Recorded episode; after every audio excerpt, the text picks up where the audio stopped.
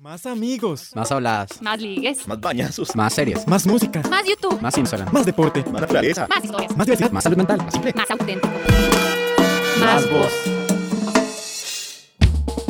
Lo mejor de las redes sociales es que sirven para conocer gente y lo malo es que se presta para cosas malas como el ciberbullying, el ciberacoso, por lo cual deben ser usadas con mucho cuidado. En este episodio hablamos más sobre las redes sociales. Para mí la mejor red social es TikTok porque me gusta ver cómo la gente baila. Y yo es que la verdad las uso muy poco. Pero a veces me gusta publicar fotos, pero casi nunca, la verdad. Y siempre he sabido que a las redes sociales hay que tenerles demasiado cuidado, porque es muy peligroso, porque uno nunca sabe y en internet existen demasiadas cosas.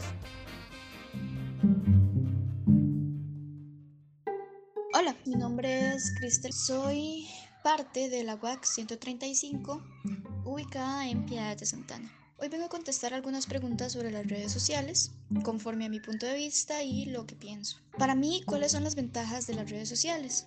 Pues las redes sociales incrementan nuestra interacción con jóvenes de distintos países y culturas, además de abrir nuestras mentes y expandir nuestro conocimiento sobre el mundo y las cosas que suceden en él, ya que nos mantienen informados. También ayudan a ciertos jóvenes a vencer su timidez gracias a la interacción que estos reciben en las redes, como fue mi caso. Además nos hace participantes de protestas y denuncias sociales para llevar a cabo la justicia en diferentes campos como el maltrato animal, político o ambiental. Debido a nuestra inexperiencia, podemos llegar a ser estafados o víctimas de alguna asociación de tráfico de menores. Por ejemplo, hay algunas páginas en Instagram o Facebook en las que se hacen pasar por páginas de modelaje y contratan jóvenes o niñas haciéndoles creer que les van a pagar bastante dinero y van a cumplir su sueño de ser modelos. Pero a la hora en la que llegan al lugar en el que se les indica, son víctimas de trata de menores, algunas son secuestradas, otras son estafadas, etc. Nosotros como jóvenes también podemos ser víctimas de suplantación por medio de las redes sociales y pueden publicar contenido pornográfico, sexual o de maltrato animal haciéndose pasar por nuestra identidad. Nos puede llevar a tener problemas legales o ser víctimas de denuncias. Muchos jóvenes también se han vuelto adictos a las redes sociales y creen que la vida de las redes sociales es perfecta, por lo tanto creen que la vida de ellos también debe serlo. Esta adicción nos puede llevar a pasar horas y hasta el día entero revisando y editando sus perfiles y los de otros usuarios,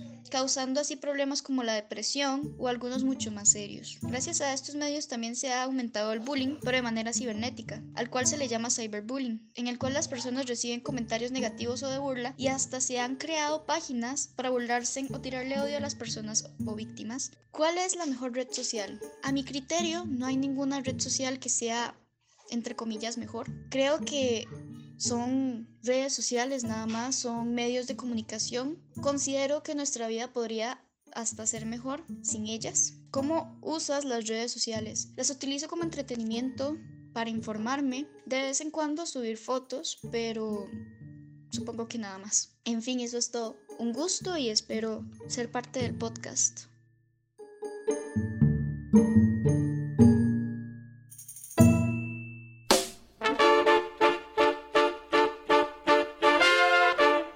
Nombre es Francini, soy de Garavito y hoy voy a dar mi opinión acerca de las redes sociales.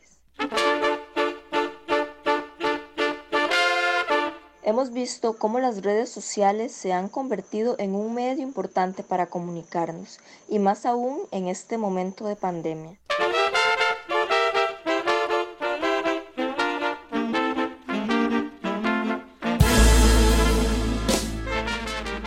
Todo proceso de comunicación se ve marcado por diferentes factores que alteran el proceso. Constantemente podemos observar ataques hacia poblaciones en condición de vulnerabilidad y que han sido violentadas estructuralmente por años, estos disfrazados de libertad de expresión y opiniones personales. En otras ocasiones vemos cómo se discrimina y humilla a las personas que no cumplen con reglas de ortografía. En este ejemplo vemos comentarios destructivos como, con esa forma de escribir no debería de opinar sobre este tema, Y así un sinfín de comentarios en los que no se toma en cuenta que más allá de esa red social, de ese aparato tecnológico, hay una persona con una historia de vida que no conocemos y en muchos casos se carece de empatía para lograr intercambiar posiciones sin ataques personales que violenten la integridad de esa persona. Desarrollar una discusión en redes sociales puede ser un proceso enriquecedor, conocer diferentes perspectivas y posiciones relacionadas a los contextos en los que se encuentran las personas, sus conocimientos académicos o técnicos, o simplemente su experiencia vivencial. Pero entonces, ¿en qué momento una red social se vuelve un campo de destrucción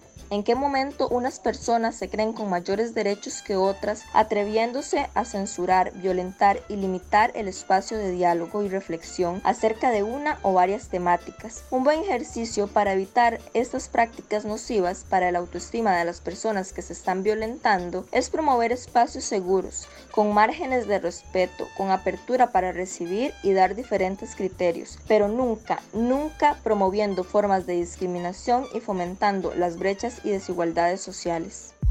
Creo que lo mejor de las redes sociales es esta parte de poder expresar tus sentimientos y a la vez poder alzar tu voz para poder inspirar a otros a hacer grandes cosas, a la vez para generar un cambio en la sociedad sobre cosas que realmente afectan. Creo que lo peor de las redes sociales es esta parte en donde en ocasiones te topas con gente muy tóxica y peligrosa que podrían hacer lo que sea con tu información. Y es que estamos tan expuestos que cualquier detalle sobre nosotros podría caer en manos equivocadas. Y también está esta parte en que puedes volverte un adicto y aislarte del mundo real, que al final va a costarte salir de ahí porque dependes de ello para vivir. Y es que a veces sin darnos cuenta, una fotografía, una palabra o un video,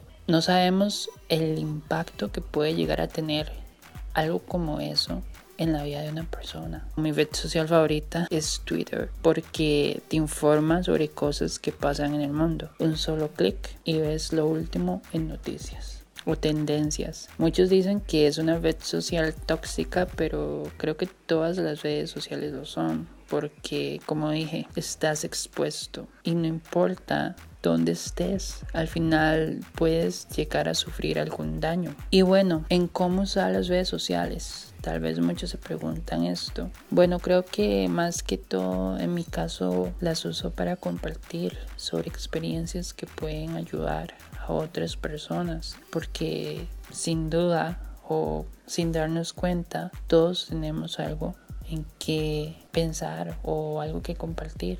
Todos tenemos algo en común y a la vez concientizar a las personas en que hagan un buen uso de las redes sociales porque lastimosamente hay personas que no hacen un buen uso de las redes sociales y termina muy mal. Así que la moralidad de todo eso es que aprendamos a utilizar bien las redes sociales, porque cualquier cosa puede quedar ahí y puede parecer muy tonto, pero todo lo que posteas, por más que lo borres, queda ahí. Así que eso es lo más importante.